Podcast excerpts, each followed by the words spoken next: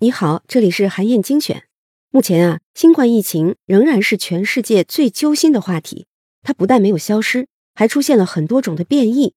这个狡猾的病毒在不断刷新着人们的认知。比如，最近大家一定听说了，英国有一名霍奇金淋巴瘤的患者，在感染了新冠之后，体内的肿瘤竟然消退了。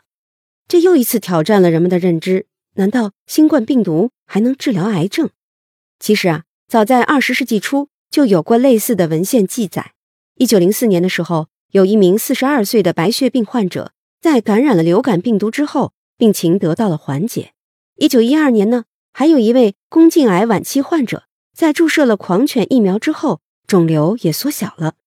这些现象啊，其实都是因为病毒具有一种天然属性，它们可以精准的打击特定的细胞，包括癌细胞，所以。在一九五零年到一九八零年之间，科学家曾经尝试用病毒来治疗癌症，包括肝炎病毒、登革热病毒等等。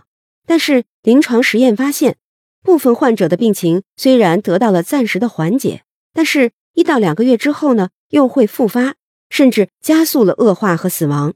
故事到这里还没有结束，科学家们并没有放弃对病毒治疗癌症的研究，还在近期取得了不小的进展。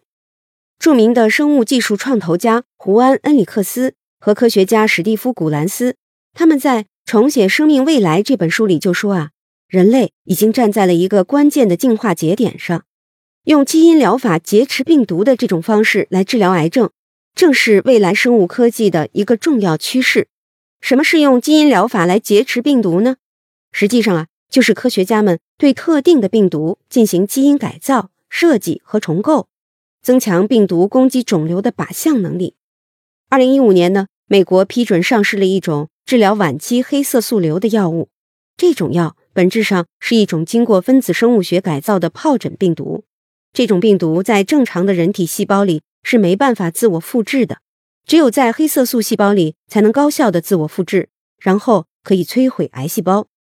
更棒的是啊，这种药还能吸引大量免疫细胞和它们一起协作来杀死癌细胞。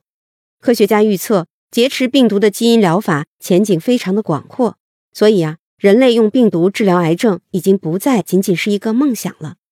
但是，英国这起新冠病毒治愈淋巴瘤患者的案例仍然是一个偶发事件。新冠这个狡猾的病毒还有很多未知等待科学家们去探索。作为你我这样的普通人，在对生物科技的发展怀抱信心的同时，还是不能放下对病毒的敬畏心。心有所戒，行有所止，才能砥砺前行。好，以上啊就是我为你分享的内容。我在阅读资料里为你准备了本期音频的金句卡片，欢迎你保存和转发，更欢迎你在评论区留言分享你的精彩观点。韩燕精选，明天见。